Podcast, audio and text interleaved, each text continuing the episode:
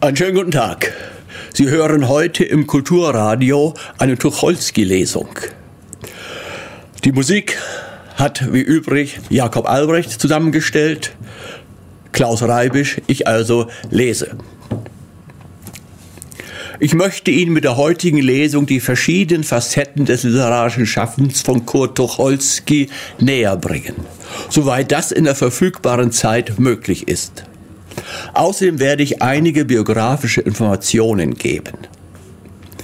Tucholsky wurde 1891 in Berlin geboren. Er hatte zwei Geschwister. Sein Vater war ein relativ reicher jüdischer Geschäftsmann, der früh 1905 starb. Tucholsky verehrte seinen Vater sehr, während die Mutter von allen drei Kindern gehasst wurde. Die Kinder waren für sie eine Last. Wenn bloß die Blagen nicht wären. Nach einigen Schulwechseln bestand Tucholsky 1909 das Abitur und begann ein Jurastudium. 1911 erschien ein erster Artikel von ihm im Parteiorgan der SPD, dessen Mitarbeiter er bis 1914 war.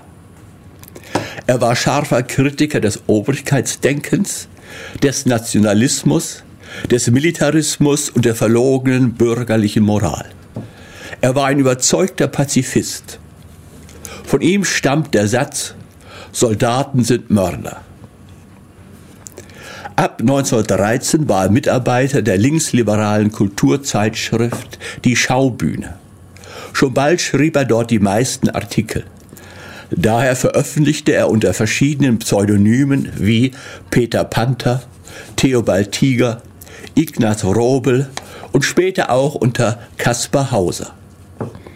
Das sollte dem Leser eine Vielfalt von Mitarbeitern vortäuschen. Für Tucholsky waren die verschiedenen Typen aber auch real existierende Personen, die Aspekte seiner Persönlichkeit waren und seine Zerrissenheit deutlich machten.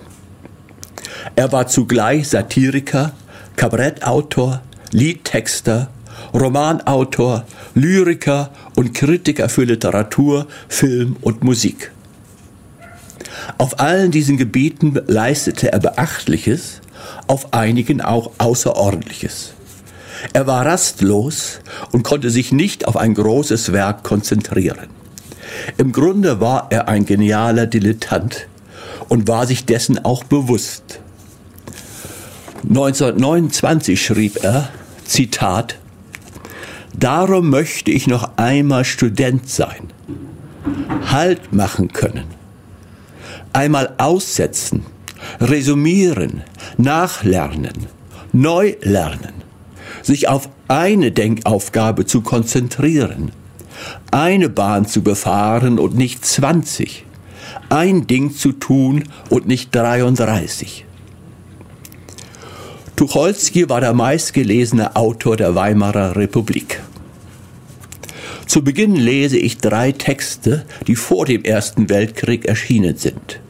Sie wenden sich gegen einige Erscheinungsformen der Gesellschaft im Kaiserreich, wie die bürgerliche Doppelmoral, das Kadavergehorsam und die Produktion von Soldaten. In den Zwischenmusiken hören Sie zum Teil Chansons, deren Texte Tucholsky gestaltet hat.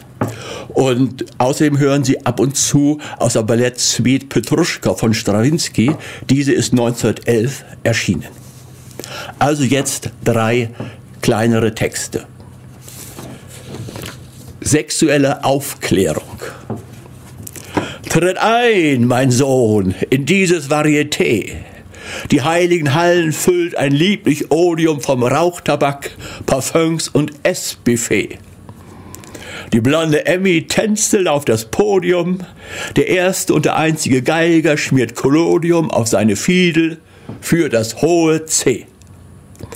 So blieb es. Und so ist seit 30 Jahren, drum ist ein alter Vater mit dir hergefahren. Sieh jenes Mädchen, erst der Jugendblüte leicht rosa Schimmer ziert das reizende Gesicht. So war sie schon, als ich mich noch um sie bemühte. Und wahrlich, ich blamiert mich nicht. Siehst du sie jetzt, wie sie voll Scham erglühte? Was flüstert sie? Der die die Motten kriegt. Wie klingt mir dieser Wahlspruch doch vertraut aus jener Zeit, da ich den Referendar gebaut. Sei mir gegrüßt, du meine Tugendlilie, du altes Flitterkleid, du Tambourin. Nimm du sie hin, mein Sohn, es bleibt in der Familie und lern bei ihr. Es gibt nur ein Berlin. Nun aber spitzt die Ohren, denn gleich singt Octilie ihr Lieblingslied vom kleinen Zeppelin. Kriegst du sie nicht, soll dich der Teufel holen. Verhalt dich brav und damit Gott befohlen.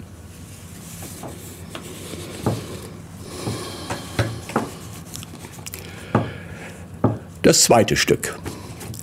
Dienstlich.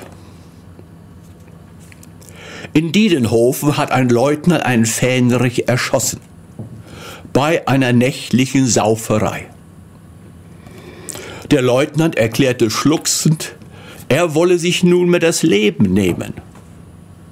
Nun, das sagt man schon so des Nachts um halber zwölf. Aber dem da schien es ernst zu sein, denn er zog einen Revolver und fuchtelte damit herum. Der Fähnrich, der das Unheil kommen sah, nahm seinem betrunkenen Vorgesetzten das Schießgewehr weg. Darauf wurde der nüchtern und befahl, wiederholt dem Fähnrich dienstlich, ihm den Revolver zurückzugeben. Was dieser auch tat. Der Leutnant holte sich von seinem Burschen Patronen und schoss den Fähnrich tot. Es wird Sache der Gerichte sein, sich mit diesem Tatbestand näher zu befassen. Wir haben uns bloß mit dem Wort dienstlich zu beschäftigen. Es steht immer in diesen Berichten, die wir zur Genüge kennen. Wenn ein Offizier eine Weibergeschichte hat, einen Zusammenstoß mit Vorgesetzten aus privaten Gründen, immer wird die Sache irgendwo dienstlich.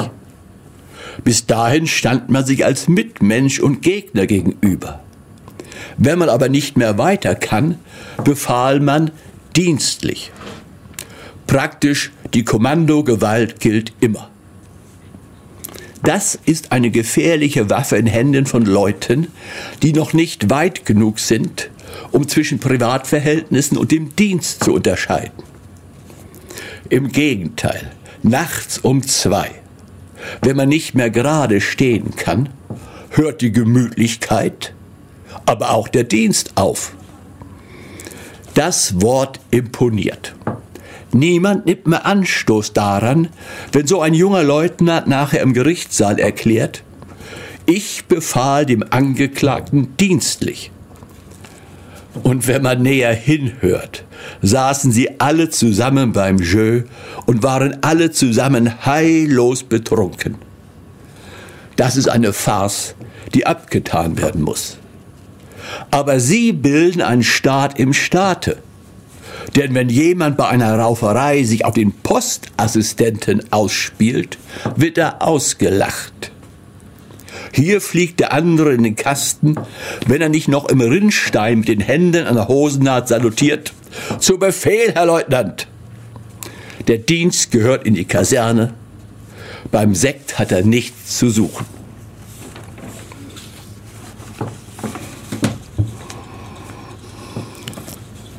An die meinige. Legt man die Hand jetzt auf die Gummiwaren? Erinnere, Claire, dich an deine Pflicht. Das geht nicht so wie in den letzten Jahren. Du bist steril und du vermehrst dich nicht.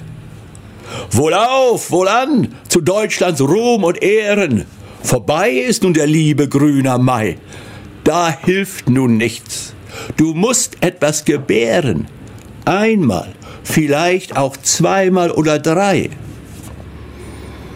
Wir Deutschen sind die aller, allerersten, voran der Kronprinz als 1A-Papa. Der Gallier faucht. Wir haben doch die mehrsten. Und hungern sie. Mein Gott, Sie sind doch da. Denn sie, die Babys brauchen Medizinen und manchmal auch ein Weißgetöpf aus Ton. Gebäck, das Milchgetränk, man kauft es ihnen und dann vor allem, Kind, die Konfektion. Und wer soll in des Kaisers Röcken dienen und brüllt vom Leutnant und vom General? Stell du das her. Es muss nur maskulinen Geschlechtes sein. Der Schädel ist egal. Ins Bett. Hier hast du deine Wickelbinden. Schenk mir den Leo nebst der Anmarei. Und zählt man nach, wird man voll Freude finden, 60 Millionen und von uns die zwei. Bevor ich einige der politischen Gedichte vortrage, noch weitere biografische Informationen. Tucholsky promovierte Anfang 1915 zum Dr. Jur. Danach wurde er eingezogen und an die Ostfront eingesetzt. Nach kurzem Einsatz in einer Schipperkolonne gelang es ihm, in die Schreibstube versetzt zu werden. Er wurde Kompanieschreiber und später Chefredakteur der Fliegerzeitschrift. In der Etappe merkte man nichts vom Krieg und die Offiziere schwelgten im Überfluss. Mary Gerold, eine der späteren Frauen von Tucholsky, berichtete über das Wohlleben in der Etappe 1917. Zitat. Zuerst gab es eine Tasse Bouillon, dann gebratenes Fleisch, als dritten Gang Gänsebraten mit Äpfeln und Salat, als Nachtisch Kuchen, dazu französischen Sekt und gute Zigaretten.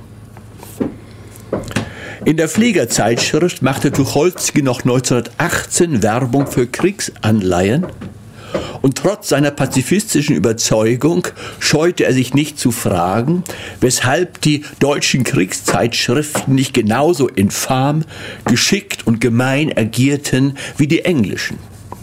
Und das in einer Zeit, als es in Deutschland zu Massenprotesten gegen den Krieg kam und der Ruf nach Frieden immer lauter wurde. Ein halbes Jahr später jedoch, im Februar 1919, schrieb er in der Schaubühne über das schmutzige Handwerk und die schändliche Tätigkeit des Kriegspresseamtes. 1926 sagte Tucholsky im Rückblick, Zitat, dass er den Hintergrund der politischen Vorgänge, zum Beispiel Aufstand der Matrosen in Kiel, Bedeutung der Arbeiter- und Soldatenräte 1919 überhaupt nicht verstanden habe. Später sah er, dass die besitzende Klasse die reaktionäre Gesinnung und den Nationalismus benutzte, um ihre Macht zu erhalten. Aus eben diesem Grund wurde die Nationalsozialistische Partei unterstützt. Tucholsky lernte aber schnell, wie Sie aus den folgenden vier Gedichten ersehen können. Absage gegen rechts und gegen links, das Lied vom Kompromiss, Krieg dem Kriege. Tucholsky war ein Meister des Wortes und konnte Empfindungen und politische Ansichten so darstellen, als wären es seine eigenen. Absage 1919. Noch einmal, ich dächte, wir hätten jetzt Frieden. Über Gesetze wird friedlich entschieden. Ein Straßensturm ein, auf ein Parlament ist kein Argument. Diese Matrosen sind keine Matrosen. Dazwischen Schwärme von Arbeitslosen, Kämpfer, Banausen, Neugierige, Mob. Nun aber Stopp! Das Parlament ist ein Spiegel des Landes. Da sitzen Vertreter jeden Standes. Will euch die Politik verdrießen? Wählen, nicht schießen. Eine Gasse der Freiheit, nicht eine Gosse. Rückt ab von jedem Lärmmacher Trosse. Wir brauchen Ruhezeit. So wird das nie eine Demokratie.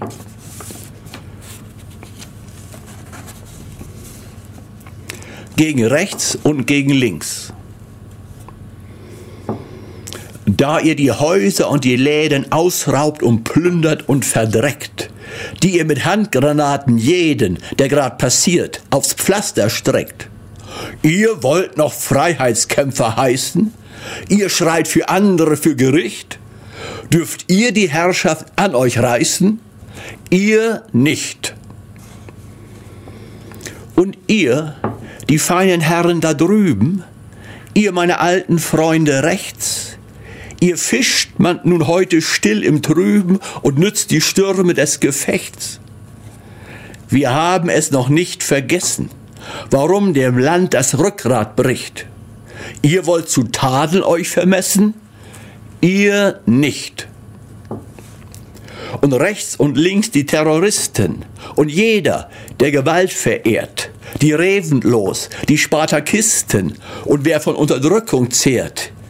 Ihr sollt nicht raten und nicht taten. Denn gegen jene Unterschicht, da helfen wahre Demokraten. Ihr nicht.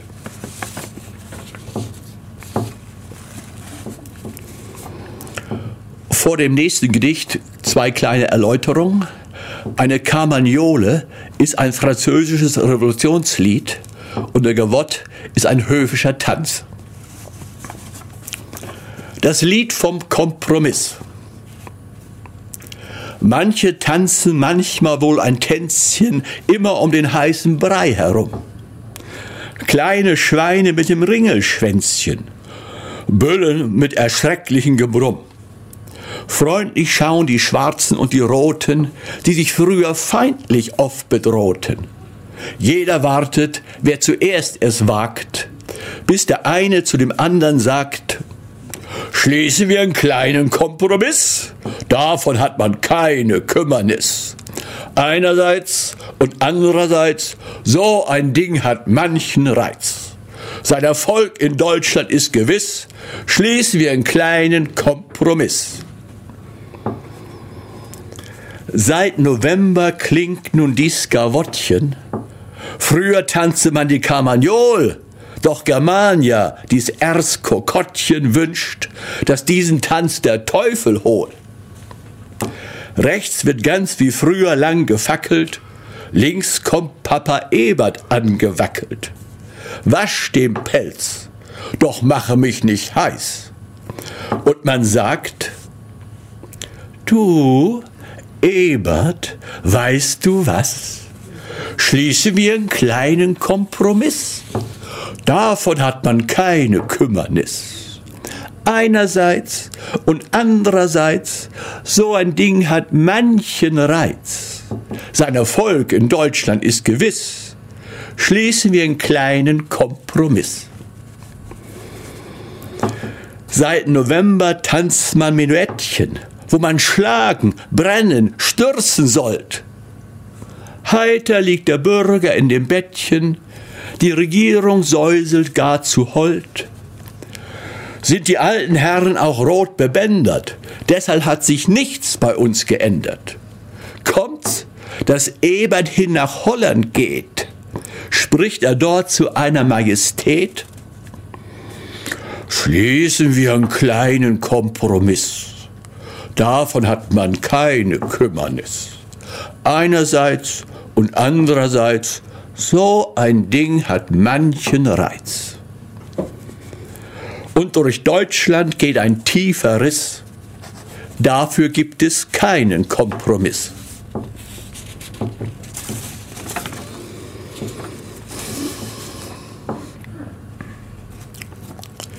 Bevor ich nur als letztes das Gedicht Krieg dem Kriege vortrage, zum besseren Verständnis einige historische Fakten.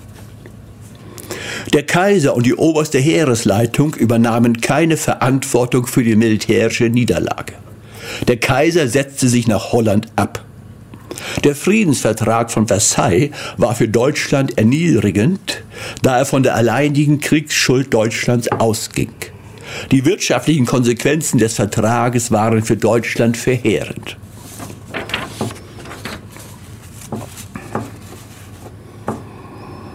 Krieg dem Kriege. Sie lagen vier Jahre im Schützengraben. Zeit, große Zeit. Sie froren und waren verlaust. und haben daheim eine Frau und zwei kleine Knaben. Weit, weit. Und keiner, der ihnen die Wahrheit sagt. Und keiner, der aufzubegehren wagt. Monat um Monat, Jahr um Jahr. Und wenn mal einer auf Urlaub war, sah er zu Haus die dicken Bäuche. Und es fraßen dort um sich wie eine Seuche der Tanz, die Gier und der Schiebergeschäft. Und die Horde all deutscher Skribenten kläfft. Krieg! Krieg! Großer Sieg! Sieg in Albanien und Sieg in Flandern!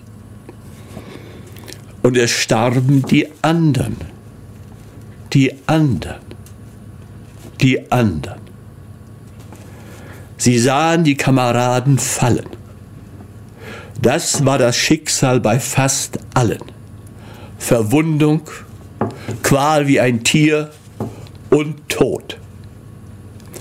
Ein kleiner Fleck, schmutzig rot, und man trug sie fort und scharrte sie ein. Wer wird wohl der Nächste sein? und ein Schrei von Millionen stieg auf zu den Sternen. Werden die Menschen es niemals lernen? Gibt es ein Ding, um das es sich lohnt? Wer ist das, der da oben thront, von oben bis unten bespickt mit Orden und nur immer befiehlt, Morden, Morden? Blut und zermalmte Knochen und Dreck. Und dann hieß es plötzlich, das Schiff sei leck. Der Kapitän hat den Abschied genommen und ist etwas plötzlich von dannen geschwommen. Ratlos stehen die Feldgrauen da. Für wen das alles?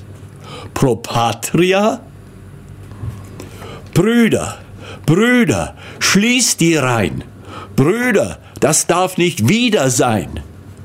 Geben Sie uns den Vernichtungsfrieden, ist das gleiche Los beschieden unseren Söhnen und euren Enkeln. Sollen die wieder blutrot besprenkeln die Ackergräben, das grüne Gras? Brüder, pfeift den Burschen was!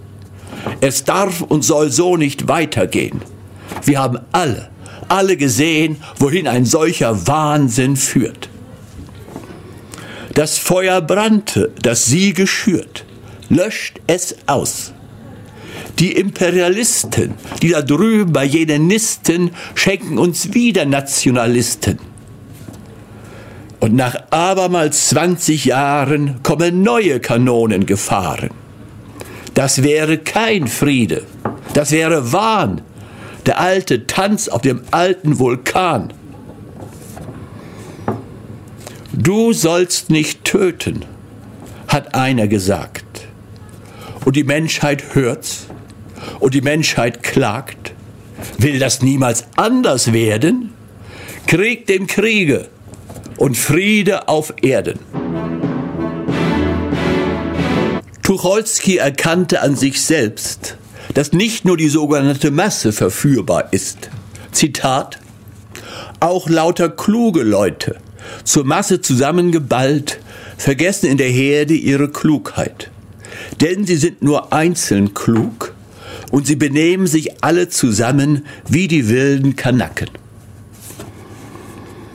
In die Scham über seine eigene Verführbarkeit mischten sich Wut und Hass auf die Verführer.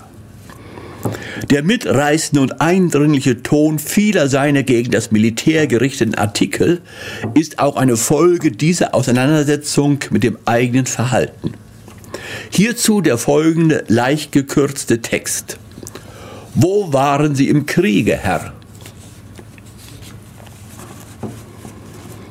Für einen anständigen Menschen gibt es in Bezug auf seine Kriegshaltung überhaupt nur einen Vorwurf dass er nicht den Mut aufgebracht hat, Nein zu sagen.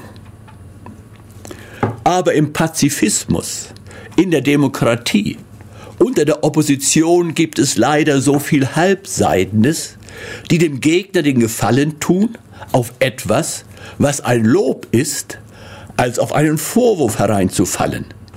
Sie verteidigen sich, anstatt anzugreifen.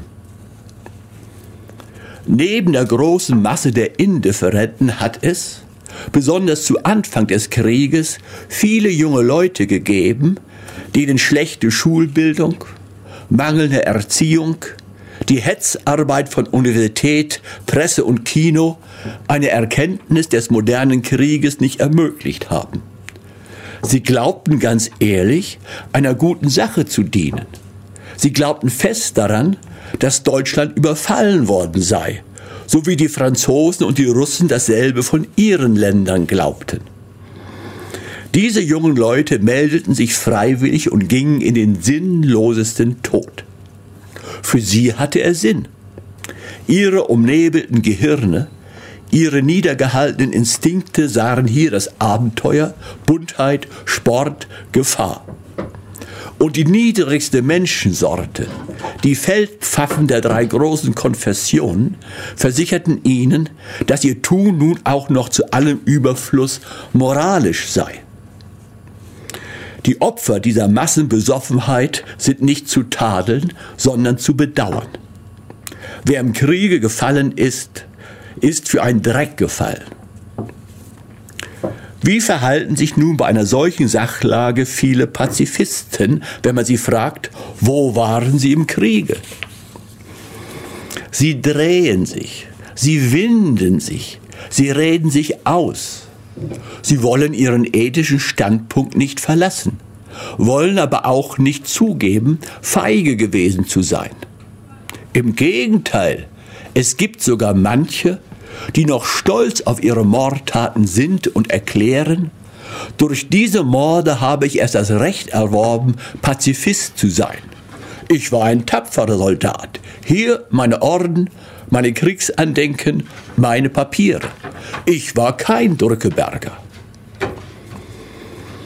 Ich halte diese Taktik und diese Halbheit für falsch.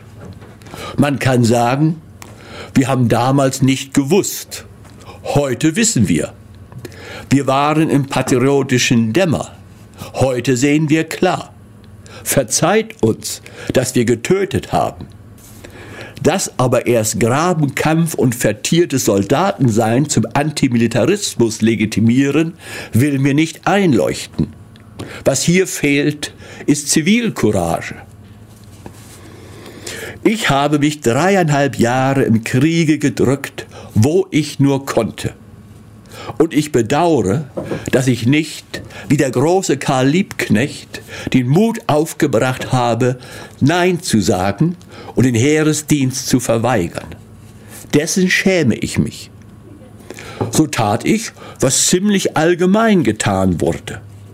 Ich wandte viele Mittel an, um nicht erschossen zu werden und um nicht zu schießen. Nicht einmal die schlimmsten Mittel aber ich hätte alle, ohne jede Ausnahme alle angewandt, wenn man mich gezwungen hätte. Keine Bestechung, keine andere strafbare Handlung hätte ich verschmäht. Viele taten ebenso. Und das nicht, weil wir etwa im Gegensatz zu den Feldpredigern, Feldpastoren, Feldrabbinern die Lehren der Bibel besser verstehen als sie, die sie fälschten, nicht, weil wir den Kollektivmord in jeder Form verwerfen, sondern weil Zweck und Ziel dieses Krieges uns nichts angehen. Wir haben diesen Staat nicht gewollt, der seine Arbeiter verkommen lässt, wenn sie alt sind, und der sie peinigt, solange sie arbeiten können. Wir haben diesen Krieg nicht gewollt, der eine lächerliche Mischung von Wirtschaftsinteressen und Beamtenstank war. Wir hatten auch nicht den kümmerlichsten Einfluss auf die Gestaltung der Politik. Und Sieg und Niederlage berührten uns nicht. Was hätten wir davon gehabt, wenn Nancy, Antwerpen und Warschau deutsch geworden wären? Wir hätten unser Brot genauso verdienen müssen wie vorher, genauso leicht und genauso schwer. Denn Beamte im neu eroberten Gebiet haben wir nicht werden wollen. Und das ist die einzige Antwort, die an die Sachwalter des falschen Kollektivwahns zu erteilen ist. Ihr interessiert uns nicht. Wir kennen die Pflichten nicht an, die ihr uns auflegt. Möglich, dass es Gebote gibt, die unser Blut und das unserer Kinder fordern. Der Patriotismus, der Kampf für diesen Staat gehören nicht dazu. Wenn sich der Russe in die Rote Armee einreihen lässt, so kämpft er für eine Idee. Ihr wirtschaftet für die Ideenlosigkeit und für ein Vaterland, das es nicht mehr gibt. Solche Sätze müssen gesprochen werden, dreimal am Tage. Unser Leben gehört uns, ob wir feige sind oder nicht, ob wir es hingeben wollen oder nicht. Das ist unsere Sache und nur unsere. Kein Staat hat das Recht, das Leben derer zu verfügen, die sich nicht freiwillig darbieten. Und so gewiss der nächste Nationalkrieg unter den Farben Schwarz-Weiß-Rot, Schwarz-Rot-Gold geführt werden wird, so nötig ist es, den Antimilitarismus reinzuhalten von Kompromisslern. Deine Rede sei Ja, Ja oder Nein, Nein. Wir greifen an. Wir fragen den Bankprokuristen, wo waren Sie im Kriege, Herr? Und sehen auf ihn herab, wenn er sich rühmt, einen Schwarzen erwürgt zu haben, um eines Geschäftes willen, von dem er nichts nach Hause trug als ein Stückchen Blech. Wir bedauern den Einbein, dem sie für einen Fuß ein eisernes Kreuz gegeben haben. Und es gibt wohl nur einen Menschen, dem man diese Frage mit vollem Recht stellen darf. Das ist der, auf dessen Namen 14 Millionen Mann vereidigt worden sind, der Kaiser. Dieser Feigling, erzogen im militärischen Geist, entband sich von einem Schwur und Kniff aus, als es zum ersten Mal in seinem Leben die Lage gefährlich wurde. Dafür bezahlt ihn heute noch die Republik. Wir anderen aber geben keine Rechenschaft und stehen nicht artig wartend da, wenn man uns fragt, und erröten nicht, wenn wir gleichgültig davon sprechen, wie wir es gemacht haben, um einen Tropf vom Regimentart zu täuschen, einem Bataillonskommandeur ein Schnippchen zu schlagen, ein Bezirkskommando zu hintergehen. Wir haben eine Antwort auf die Frage, wo waren Sie im Kriege, Herr? In einer Affenjacke.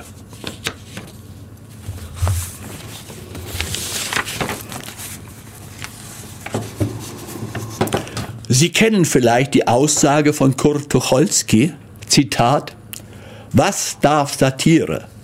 Alles. Diese Aussage halte ich so für falsch. Differenzierter als in dem oben genannten Zitat diskutiert Tucholsky im folgenden, leicht gekürzten Essay wesentliche Aspekte von Satire. Also Sie hören, was darf Satire? Ignaz Frobel, Berliner Tageblatt, 27.01.1919. Wenn einer bei uns einen guten Witz macht, dann sitzt halb Deutschland auf dem Sofa und nimmt übel. Satire scheint eine durchaus negative Sache zu sein. Sie sagt Nein. Eine Satire, die zur Zeichnung einer Kriegsanleihe auffordert, ist keine. Die Satire beißt, lacht, pfeift und trommelt die große bunte Landknechtstrommel gegen alles, das stockt und träge ist. Satire ist eine durchaus positive Sache. Nirgends verrät sich der Charakterlose schneller als hier. Nirgends zeigt sich fixer, was ein gewissensloser Hanswurst ist. Einer, der heute den angreift und morgen den. Der Satiriker ist ein gekränkter Idealist. Er will die Welt gut haben. Sie ist schlecht und nun rennt er gegen das Schlechte an.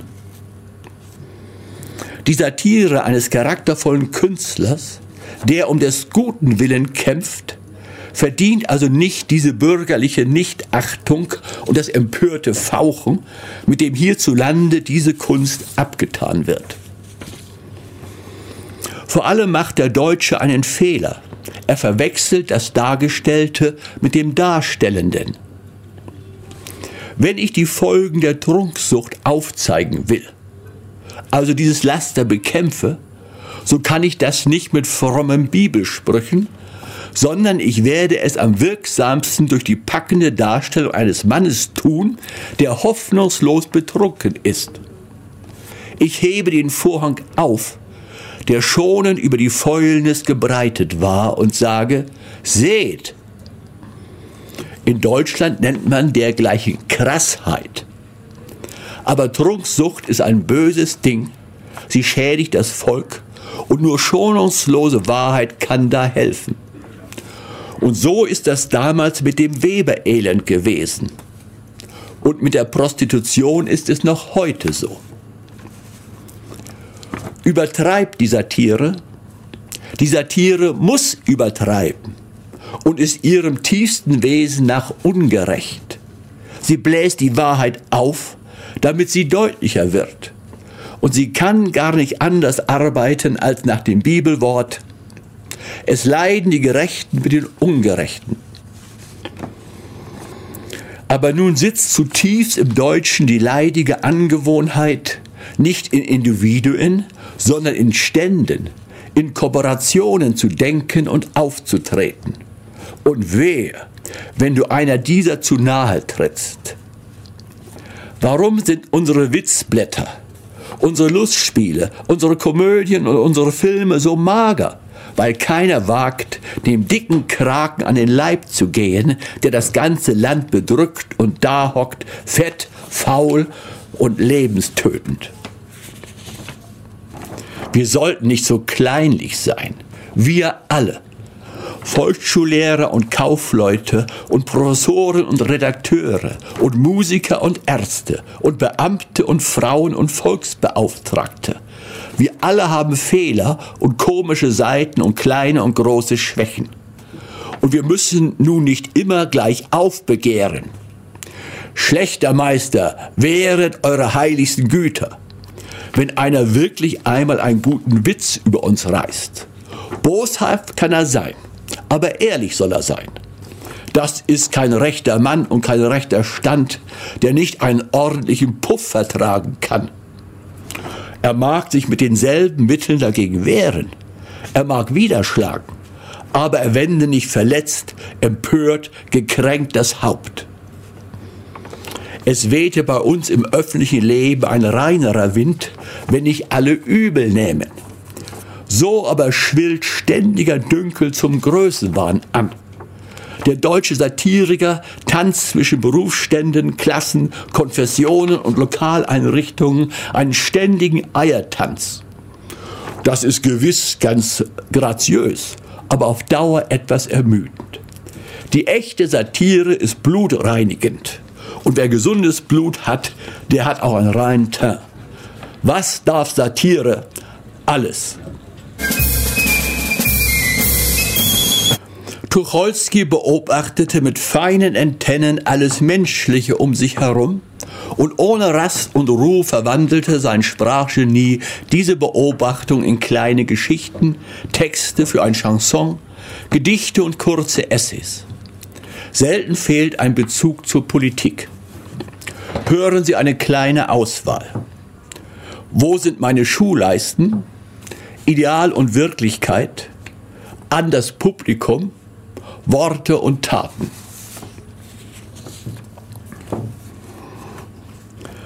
Wo sind meine Schuhleisten? Wo sind? Ob das nicht jedes Mal so ist, wenn man sich abends im Hotel auszieht? Wo sind meine Schuhleisten?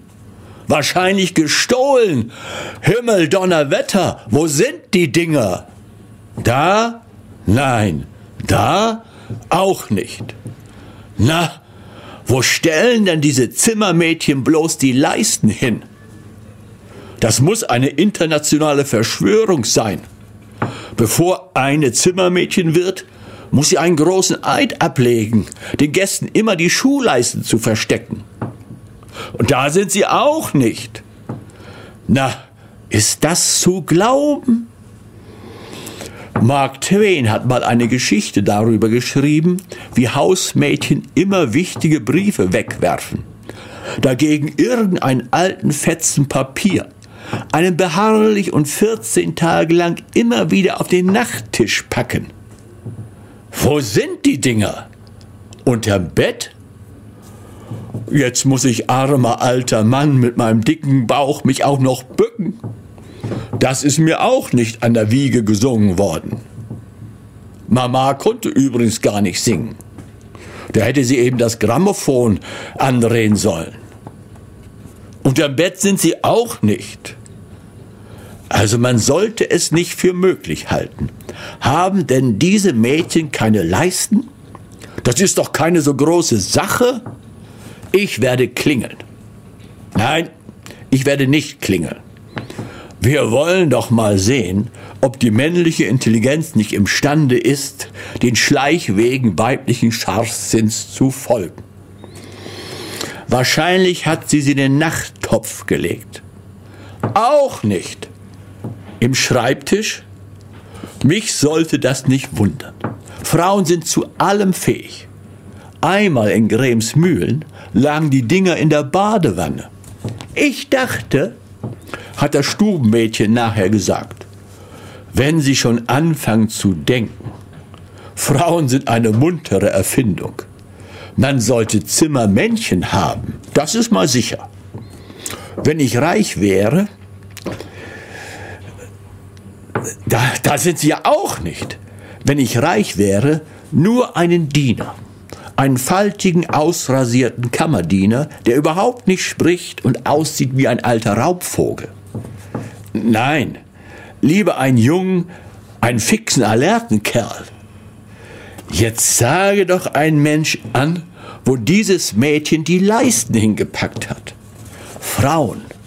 Also das ist überhaupt nichts. Kochen können sie nicht. Na, können sie vielleicht kochen? Keine Ahnung haben sie, keine Ahnung. Die großen französischen Restaurants haben alle einen Chef de Cuisine. Männer können kochen, Frauen können nicht kochen. Schuhleisten richtig weglegen können sie auch nicht. Was können Frauen eigentlich? Naja, aber jetzt will ich meine Schuhleisten haben und sie sind nicht da. Also, wenn ich Reichskanzler wäre, da würde ich einen Erlass herauslassen, dass Hotelzimmer nur von Männern, also von denkenden Wesen, aufgeräumt werden dürfen. Ja, Frauen sind dazu nicht imstande. Ich werde klingeln. Wer es nicht im Kopf hat, der muss es eben in den Beinen haben. Frauen, das ist ja nichts. Ja, ja, ich habe geklingelt.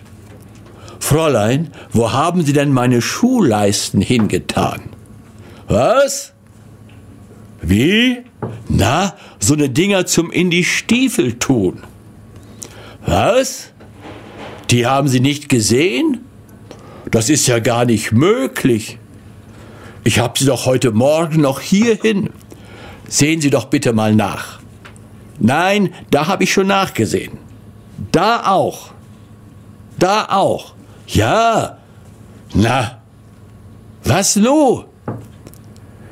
Sehen Sie, Sie sind nicht da. Na, wo haben Sie sie denn hingetan? Wo tun Sie denn sonst immer Schuhleisten hin? Was? In den Nachttisch? Da sind sie aber nicht. Ach du lieber Gott. Danke. Ja. Nein. Ja, sehen Sie morgen doch noch mal nach. Wenn ich jetzt die Schuhleisten hätte, ich schmisse sie ihr nach. Also mit Weibern ist ja kein Auskommen. Es ist kein Auskommen. Mensch, heirate, du lachst dir tot. Aber das kommt davon, dass ich überhaupt von zu Hause weggegangen bin. Man soll eben nur zu Hause reisen. Himmel, Kreuz, Bomben, Donnerwetter. Und natürlich hat sie sie irgendwo hingepackt. Aber das weiß sie nicht mehr. Denn was geht schon in so einen Frauenkopf rein? Ein paar Filme und Adola. Na, ich sollte hier Hoteldirektor sein. Die Damen hätten nicht zu lachen. Also nicht. Keine Schuhleisten. Pyjama? Wo ist der Pyjama? Der ist im Koffer. Da wollen wir gleich mal. Hm? Da liegen die Schuhleisten oben auf. Da gehören sie auch hin. Schuhleisten gehören in den Koffer. Natürlich. Und deswegen habe ich sie heute Morgen auch reingelegt. Männer, Männer halten eben Ordnung.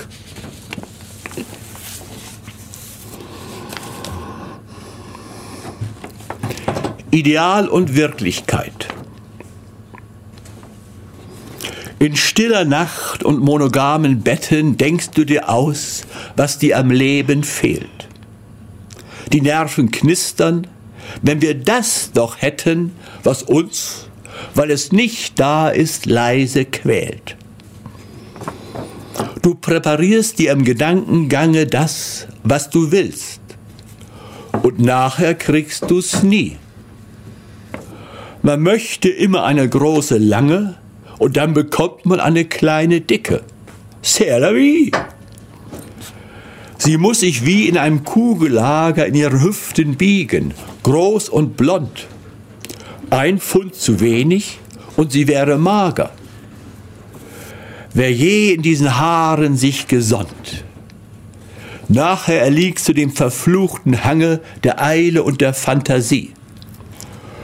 Man möchte immer eine große lange und dann bekommt man eine kleine dicke. Vie. Man möchte eine helle Pfeife kaufen und kauft die dunkle. Andere sind nicht da. Man möchte jeden Morgen Dauer laufen und tut es nicht. Beinahe. Beinahe. Wir dachten unter kaiserlichem Zwange an eine Republik. Und nun ist's die. Man möchte immer eine große lange und dann bekommt man eine kleine dicke. C'est la.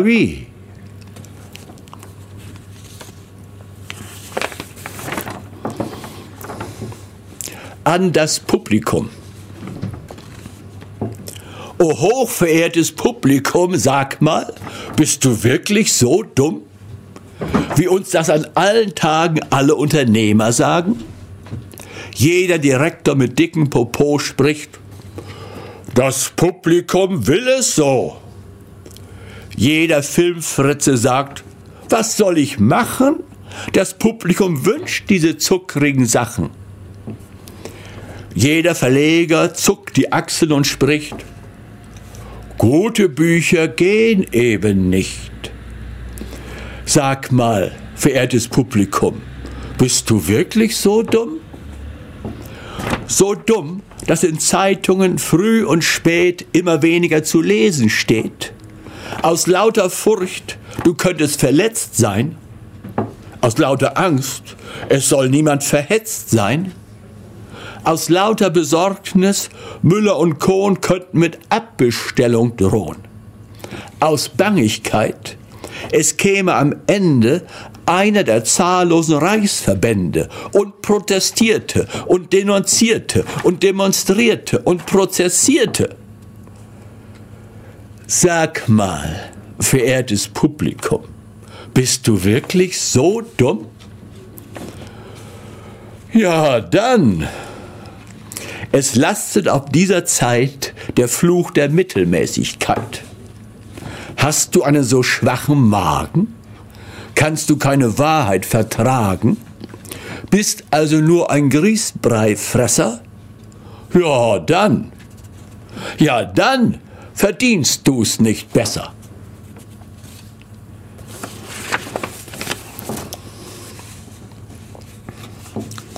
Worte und Taten. Eine Sage ist kein Tue betrachten wir das in aller Ruhe. Da sind zum Beispiel die kleinen Damen. Wenn wir denen mal näher kamen, begegnete es uns wohl anfangs zumeist, dass uns die Fürstin von dannen weist. Und es spricht errötend die liebe Kleine, was denken Sie denn? Ich bin nicht so eine. Dann aber rückt sie näher ran und flüstert, was legen der Herr denn an? Und nach all dem Gerede und nach ein paar Schritt geht sie mit. Worte und Taten, das ist so hienieden, sind manchmal verschieden. Da hätten wir Philipp Scheidemann. Hört ihn immer nur fleißig an. Spricht gescheit und klar und vernünftig, gar nicht parteiisch, gar nicht zünftig. Sieht die Dinge so, wie sie sind. Kurz, ein begabtes Kassler Kind. Aber wie kann doch das bisschen Handeln einen ganzen Menschen verwandeln? Nun ist er nicht mehr wiederzuerkennen. Kompromiss, Schweigen, Pennen. Reden gut, tun oh, konträr. Ach, dass es doch einmal umgekehrt wäre. Worte und Taten. Als da ist die Regierung. Da hat sie im Reichstag zur Redeverzierung gewisse Floskeln, gewisse Phrasen, tut großmächtig Posaune blasen. Und die Pressetribüne hört aufmerksam zu. Und dann geht alles zu süßer Ruhe. Man werde, spricht man, den Kappputsch bestrafen. Man geht aber Sachteken, Sachteken schlafen. Man werde, spricht man, das Heer reformieren. Man steht aber stramm vor Stabsoffizieren. Man erstrebe in der ganzen Verwaltung eine neue demokratische Haltung. Man ändere Schule und Universität. Aber wie das so geht, warum denn gleich tun? Das wäre schön dumm. Reden genügt ja dem Publikum.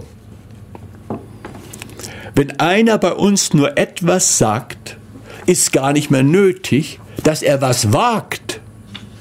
Er muss nur reden, verkünden, bullern. Ihr werdet schon alle nach Hause kullern. Er muss nur bombastisch prophezeien, nachprüfen fällt niemanden ein. Mit einem Wort das Grammophon. Das Weitere Ach, das findet sich schon. Wir Demokratie. Immer mit der Ruhe. Eine Sage ist kein Tour. Tucholskis Beziehung zu Frauen waren schwierig, da er Nähe nicht ertragen konnte. Am intensivsten liebte er in Briefen. Treue kannte er nicht, Heute würden wir sagen, er war sexsüchtig. Dieser Konstellation verdanken wir wunderschöne Liebesgedichte und auch ironische Anspielungen auf sein Beziehungsleben. Sie hören Peter Panther für Mary, sie schläft, die arme Frau, Sehnsucht nach der Sehnsucht. Zunächst also Peter Panther, man könnte sagen, das ist eine Alternative zum heutigen Wellness. Also, Peter Panther, Privatsekretariat, Abteilung Gefühle. Sehr geehrter Herr U, Bezug nehmend auf Ihre werte Anfrage vom Neulichen dieses Monats, erlaube ich mir im Auftrage von Herrn Peter Panther auf die Frage, ob sich derselbe schon einmal im Mai verliebt hat, folgendes Ergebnis zu erwidern. Laut Verordnung des pantherischen Leibarztes, Herrn Dr. Woronow, verliebt sich Herr Panther im Mai grundsätzlich nicht. Etwaige Verliebtheiten werden in den November platziert und auch diese nur in bescheidenem Umfange. Etwa ein Esslöffel wöchentlich. Für den Monat Mai sind, immer laut ärztlicher Verordnung lediglich Auffrischungen alter Lieben vorgesehen. Sie haben den Vorteil, dass die Emotion Panthers dieselbe oder doch fast dieselbe ist wie bei einer Neueinstellung. Wir halten es da wie das Publikum im Theater, von dem Tristan Bernhard gesagt hat, es will überrascht werden, aber nur durch das, was es schon kennt. Auf diese Weise hat die Abteilung Gefühle bisher nur Erfolge zu verzeichnen gehabt. Für dieses Jahr werden wir Herrn Panther vorlegen, Lisa, laufende Nummer Nummer 436, Kitty Nummer 234, Margot Nummer 1003. Die Kosten sind allerdings etwas höher zu veranschlagen als bei Neueinstellungen. So hat Lottchen im vorigen Jahr etwa 836 Mark für Futterkosten, 450 Mark für improvisierte Geschenke, 3,50 Mark für vorbereitete Geschenke verschlungen. Herr Peter Panther sieht dem Mai gefasst entgegen. Wir haben ihn völlig renovieren lassen. Er ist neu gestrichen und sieht, wenn man nicht genau hinsieht, aus wie Casanova bei Gewitter. Indem wir von Ihnen dasselbe erhoffen, zeichnen wir ohne mehr Anlass für heute als Ihr sehr ergebenes Privatsekretariat Panther, gezeichnet Erika.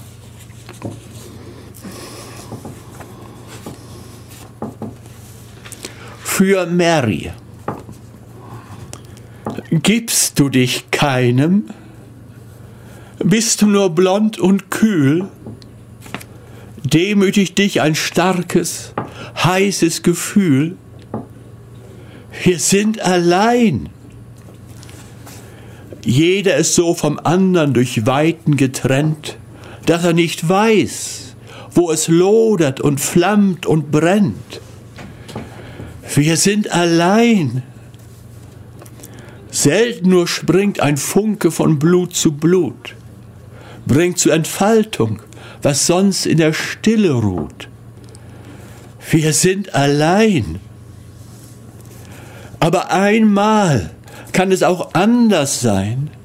Einmal gib dich und siehst du, dann wird aus zweien wir beide und keiner ist mehr allein.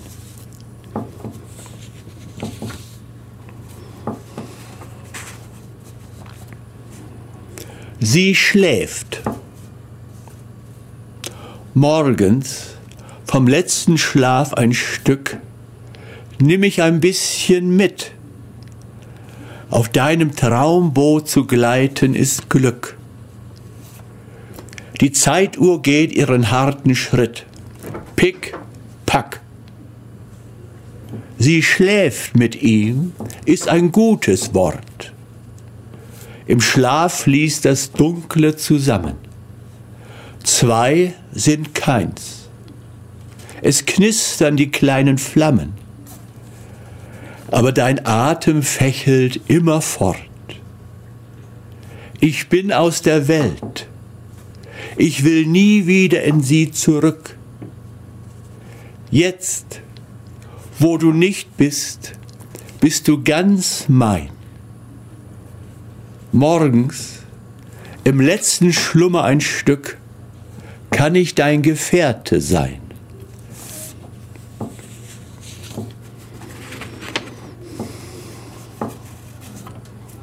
Die arme Frau.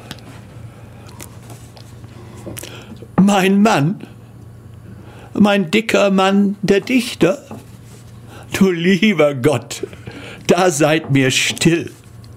Ein Don Juan? Ein braver, schlichter Bourgeois, wie Gott ihn haben will.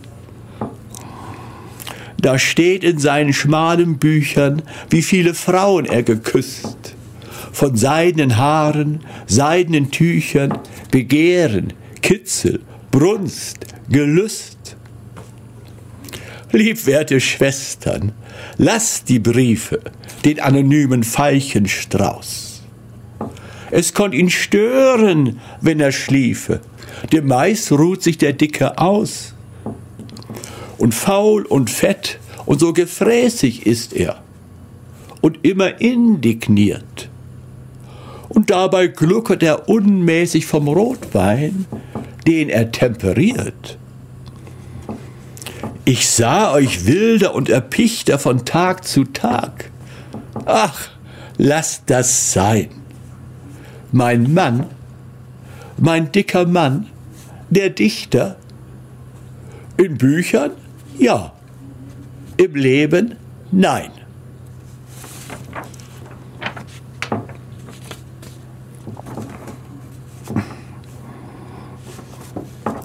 Sehnsucht nach der Sehnsucht. Erst wollte ich mich dir in Keuschheit nahen. Die Kette schmolz. Ich bin doch schließlich, schließlich auch ein Mann und nicht von Holz. Der Mai ist da. Der Vogel Pirol pfeift. Es geht was um. Und wer sich dies und wer sich das verkneift, der ist schön dumm. Denn mit der Seelenfreundschaft, liebste Frau, hier dies Gedicht zeigt mir und Ihnen treffend und genau, es geht ja nicht. Es geht nicht, wenn die linde Luft weht und die Amsel singt. Wir brauchen alle einen roten Mund, der uns beschwingt. Wir brauchen alle etwas, das das Blut rasch vorwärts treibt. Es dichtet sich doch noch einmal so gut, wenn man beweibt. Doch heller noch tönt meiner Leier Klang, wenn du versagst, was ich entbehrte öde Jahre lang, wenn du nicht magst. So süß ist keine Liebesmelodie, so frisch kein Bad, so freundlich keine kleine Brust wie die, die man nicht hat. Die Wirklichkeit hat es noch nie gekonnt, weil sie nichts hält. Und strahlend überschleiert mir dein Blond die ganze Welt. Tucholsky wohnte als Jurist vielen Prozessen bei. Er war ein scharfer Kritiker der rechtslastigen Justiz, die oft auch Klassenjustiz war. Wer aus gutbürgerlichen Verhältnissen kam, geriet nicht so schnell in Verdacht. Andere schon. Hier ein Beispiel. Wiederaufnahme. Dem Präsidenten des Reichsgerichts, Herrn Ehren Dr. Bumke, dargewidmet. Erster Verhandlungstag. Der Vorsitzende. Na, und? Die Zeugen. Und da ist er eben. Der Vorsitzende. Was? Die Zeugen schweigt. Der Vorsitzende. Aber sprechen Sie doch. Es tut Ihnen hier niemand etwas. Außerdem stehen sie unter ihrem Eid. Die Zeugen, ganz leise, da ist er eben die Nacht bei mir geblieben. Ein Geschworener, das war also die Mordnacht, die Nacht vom 16. auf den 17. November. Die Zeugen, ja, der Vorsitzende, ja, um Gottes Willen, hat sie das denn niemand in der damaligen Verhandlung gefragt? Die Zeugen, der Herr Rat war so streng mit mir und es ging auch alles so schnell. Der Vorsitzende, und da lassen Sie einen Unschuldigen da lassen Sie also einen Mann zum Tode verurteilen und dann später lebenslänglich ins Zuchthaus gehen, ohne zu sagen, also, das verstehe ich nicht. Die Zeugen, schluchzend, meine Eltern sind sehr fromm, die Schande. Zweiter Verhandlungstag der Zeuge, das habe ich auch alles ausgesagt. Aber der Herr Untersuchungsrichter wollte davon nichts hören. Der Vorsitzende, Herr Landrichter Dr. Pechert, der Zeuge, ja, ich habe ihn immer wieder darauf hingewiesen, dass der Schrei in der Nacht gar nicht deutlich zu hören war. Es regnete sehr stark. Das Haus war auch weit entfernt. Der Vorsitzende in ihrer Aussage, also hier im Protokoll kann ich davon nichts finden. Der Zeuge, der Herr Untersuchungsrichter hat gesagt, wenn ich nicht unterschreibe, dann behält er mich gleich da. Der Staatsanwalt, das ist doch wohl nicht möglich. Herr Landrichter Pechert, bitte. Der Landrichter, ich kann mich nicht mehr besinnen. Dritter Verhandlungstag. Der Sachverständige. Das Erste, was jeder Fachmann sofort zu tun hatte, war, den zweiten Revolver zur Untersuchung. Das ist damals nicht geschehen. Der Staatsanwalt. Warum haben Sie denn das in der Verhandlung nicht angegeben? Der Sachverständige.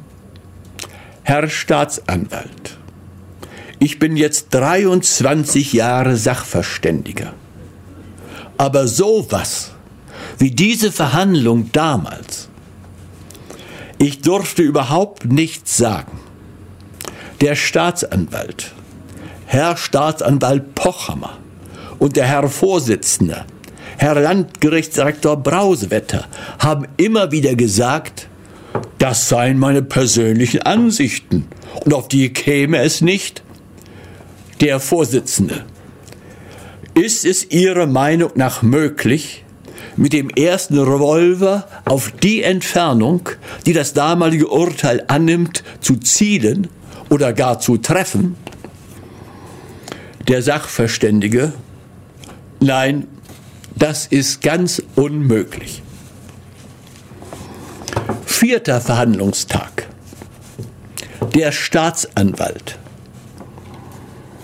Wenn auch nicht mit absoluter Gewissheit, so doch mit einer gewissen Wahrscheinlichkeit angenommen werden kann, dass der Angeklagte nicht der Täter gewesen ist. Ich sage nicht, nicht gewesen sein kann.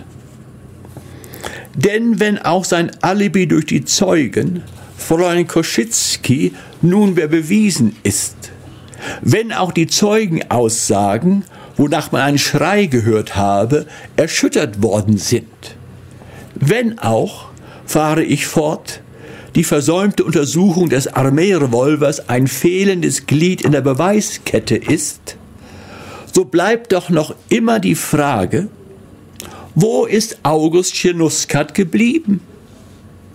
Der Leichnam des Ermordeten ist niemals aufgefunden worden. Daher können wir auch nicht sagen, dass etwa in der ersten Verhandlung schuldhaft irgendein Umstand außer Acht gelassen worden sei. Das wäre eine ungerechtfertigte Übertreibung. Die Umstände, wie ich sie Ihnen hier, Rumor, der Vorsitzende, ich bitte aber um Ruhe. Justizwachmeister, schließen Sie die. Der Justizwachtmeister, wollen Sie hier raus? Wollen Sie hier wohl? Eine Stimme. Ey, Franz, was machst denn du auf der Anklagebank? Der Angeklagte reißt die Augen auf und fällt in Ohnmacht der Justizwachmeister, Wisst du? Wisst du? Der Vorsitzende, Ruhe! Was ist das? Was wollen Sie hier? Wer sind Sie? Ein fremder Mann. Ich? Ich bin der Jenuschkat. Der Vorsitzende. Wenn Sie hier Ansprüche wegen Ihres ermordeten Angehörigen stellen wollen, der fremde Mann, ey, nee, ich bin der August Jenuschkat. Der Vorsitzende, Ruhe. Sie sind August Jenuschkat? Gibt es zwei Augusts in Ihrer Familie? Der fremde Mann, nein, ich habe gehört, Sie haben mich ermordet, aber ich glaube, es ist nicht wahr. Der Vorsitzende, treten Sie mal vor. Haben Sie Papiere, mit denen Sie sich ausweisen können? Ja? Da sind Sie also der. Da sind Sie also der fremde Mann? Ja. Wie ich an dem Morgen bin nach Hause gekommen, da stand der alte Gendarm. Und da bin ich gleich weggemacht, weil ich gedacht hab, sie wollen mir holen. Ich hatte noch ein Stückchen mit dem Finanzamt. Und da bin ich rüber mit den Pferde ins Litauische. Und da habe ich mich denn in eine Försterstochter verliebt und habe sie alle geheiratet. Und geschrieben hat mir keiner, weil sie meine Adresse nicht gehabt haben. Und wie ich nun heute Morgen rüberkomme aus dem Litauischen mit der Pferde, da höre ich das hier. Nee, sagen Sie mal. Der Vorsitzende, die Verhandlung wird vertagt. Personalnachrichten. Befördert wurden Herr Landrichter Dr. Pecher zum Landgerichtsdirektor, Herr Staatsanwalt Dr. Pochhammer zum ersten Staatsanwalt, Herr Landgerichtsdirektor Brausewetter zum Senatspräsidenten in Königsberg. Tucholsky war ein bekannter und begehrter Chansonschreiber. Er konnte sich ans Klavier setzen, zu einem Text improvisieren und damit eine ganze Gesellschaft unterhalten. Hier jetzt drei Chansonstexte. Die Dorfschöne, Sauflied ganz allein, Gesang der englischen Chorknaben. Die Dorfschöne. Wehen im Winde meine blauen Röcke, meine Röcke, meine Röcke. Sind die Jungens alle wie die Böcke, wie die Böcke. Mac, Mac. Wenn im heißen Heu sie mich nur wittern, nur wittern, nur wittern, dann beginnen alle gleich zu zittern und dann sind sie ganz weg. Doch, wenn sich alles immer nach mir sehnt, ich stehe angelehnt, immer angelehnt, immer angelehnt an der Wand. Wenn am Sonntag sie so richtig saufen, so saufen, so saufen, ja, dann sind sie gleich dabei zu raufen, zu raufen, Messer raus. Und sie stampfen, und es klirren die Scheiben, die Scheiben, die Scheiben. Ohne Beule kann da keiner bleiben und es kracht das ganze Haus.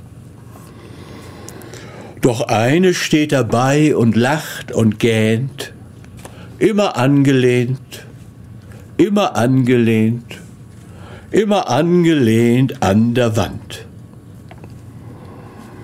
Neulich nahm ich mal ein Bad im Teiche, im Teiche, im Teiche, und sie standen hinter einer Eiche und sie stielten auf mein Bein. Doch ich narrte alle diese Böcke, die Böcke, die Böcke. Ich trug 27 Unterröcke. Immer noch ein und noch ein und noch ein und noch ein. Vor Gier und Hitze manches Auge tränt doch ich stand angelehnt, immer angelehnt, immer angelehnt an der Wand. Gestern Abend, als die Vöglein sangen, sangen, sangen, kam ein Mann die Straße lang gegangen, ein junger, kräftiger Mann. In den braunen Augen lag ein Winken ein Winken, ein Winken. Und ich ließ die beiden Arme sinken und ich sah ihn nur an. Wie zum Sprung sich alles in mir dehnt, nicht mehr angelehnt, nicht mehr angelehnt. Gib mir deine Hand, gib mir deine Hand.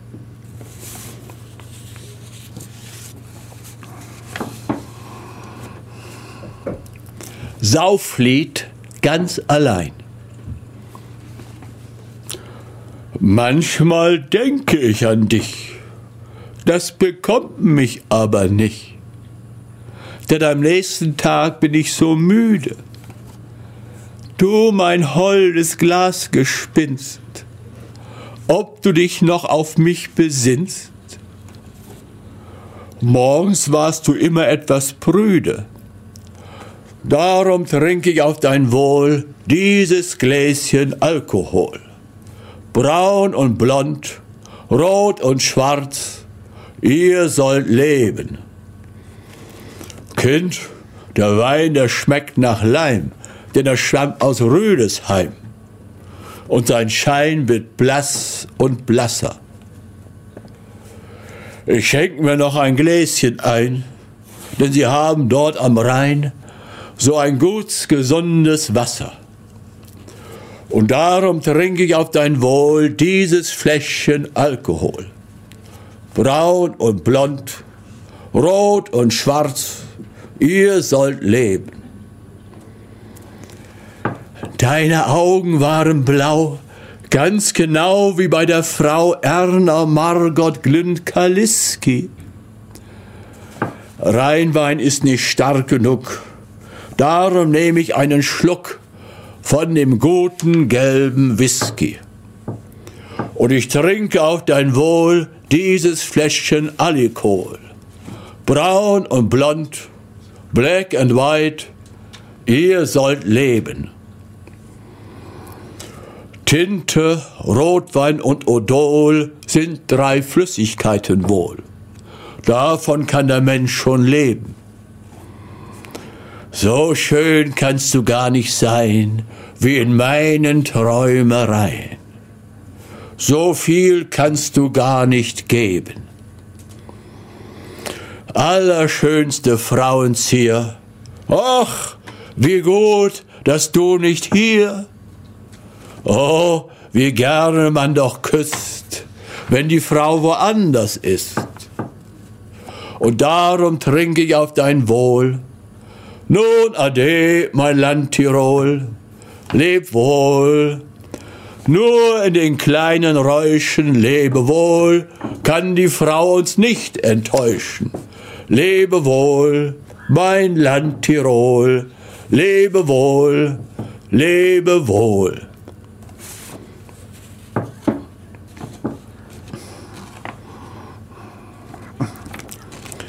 Gesang der englischen Chorknaben.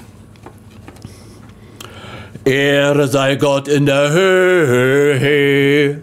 Wer hat die Wanzen und die Flöhe? Die Armen, die Armen. Oh, habt Erbarmen. Die Reichen, die Reichen, die brauchen das nicht. Die liegen auf weichen, weichen Kissen im Licht. Oder bei ihren Damen. Amen. Ehre sei Gott in der ersten Etage. Courage, Courage. Macht eure Fabrik auch mal pleite. Die Kirche, die steht euch zur Seite und gibt euch stets das Geleite. Sie beugt dem Proleten den Rücken krumm und hält ihn sein ganzes Leben lang dumm und segne den Staat und seine Soldaten, die Unternehmer und Potentaten und segnet überhaupt jede Schweinerei und ist allemal dabei. Jeder lebe in seinem Rahmen, unten die Arbeitsamen und oben die mit den Börseneinnahmen. Amen. Ehre den Gott der herrschenden Klassen, wir zähmen die Massen. Wir lassen sie beten, wenn sie getreten. Wir lassen sie singen, wenn sie vor Hunger zerspringen. Wir lassen sie knien. Wir wollen den Proletarier erziehen zu einem geduldigen, unschuldigen Arbeitstier. Ia, Ia, Halleluja. Oh, tut doch nimmer im Beten erlahmen und hört auf der Kirche Reklamen. Jedes Ding, das ihr schiebt, schiebt ihr in ihrem Namen. Amen. Tucholsky konnte in allen Varianten über die Familie herziehen. Zum Abschluss ein kurzes Gedicht, danach und dann eine längere Erzählung.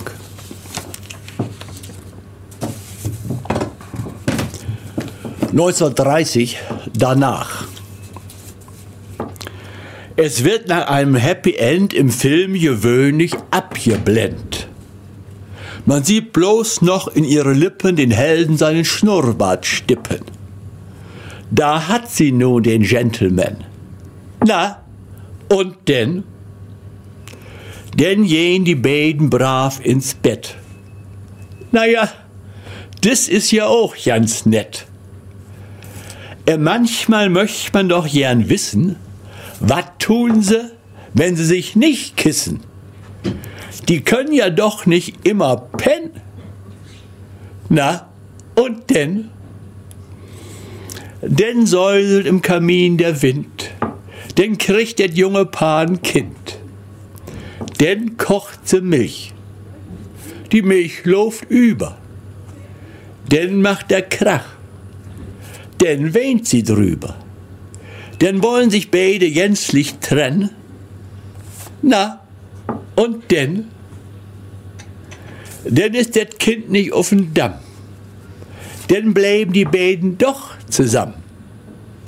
Denn quälen sie sich noch manche Jahre. Er will noch wat mit blonde Haare, vorn doof und hinten Minorem. Na, und denn? Denn sind sie alt. Der Sohn haut ab. Der Olle macht nun auch bald schlapp. Vergessen Kuss und Schnurrbartzeit. Ach, Menschenskind, wie liegt det weit? Wie der noch scharf auf Muttern war, det ist schon beinahe nicht mehr wahr. Der olle Mann denkt so zurück, was hat er nur von seinem Glück? Die Ehe war zum größten Teile verbrühte Milch und Langeweile. Und darum wird beim Happy End im Film gewöhnlich abgeblendet.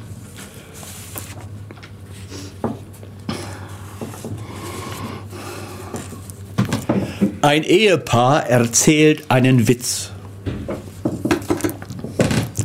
Herr Panther, wir haben gestern einen so reizenden Witz gehört. Den müssen wir Ihnen, also den muss ich Ihnen erzählen. Mein Mann kannte ihn schon, aber er ist zu reizend. Also passen Sie auf. Ein Mann, Walter, Streu nicht den Tabak auf den Teppich da. Streust ja den ganzen Tabak auf den Teppich. Also, ein Mann, nein, ein Wanderer verirrt sich im Gebirge.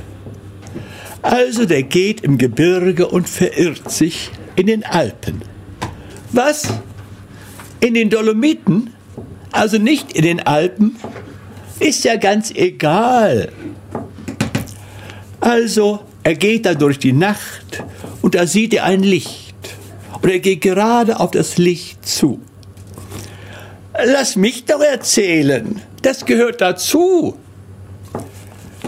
Geht drauf zu und da ist eine Hütte, da wohnen zwei Bauersleute drin. Ein Bauer und eine Bauersfrau. Der Bauer ist alt und sie ist jung und hübsch. Ja, Sie ist jung. Die liegen schon im Bett. Nein, die liegen noch nicht im Bett. Meine Frau kann keine Witze erzählen. Lass mich mal. Du kannst nachher sagen, ob's richtig war. Also, nun werde ich das mal erzählen. Also, ein Mann wandert durch die Dolmiten und verirrt sich. Da kommt er Du machst einen ganz verwirrt. So ist der Witz gar nicht. Der Witz ist ganz anders. In den Dolomiten. So ist das. In den Dolomiten wohnt ein alter Bauer mit seiner jungen Frau. Und die haben gar nichts mehr zu essen. Bis zum nächsten Markttag haben sie bloß noch eine Konservenbüchse mit Rindfleisch. Und die sparen sie sich auf. Und da kommt, wieso? Das ist ganz richtig. Sei mal still. Da kommt in der Nacht ein Wandersmann, also da klopft es an die Tür. Da steht ein Mann, der hat sich verirrt und der bittet um Nachtquartier. Nun haben die aber gar kein Quartier. Das heißt, sie haben nur ein Bett. Da schlafen sie zu zweit drin. Wie, Trude, das ist doch Unsinn.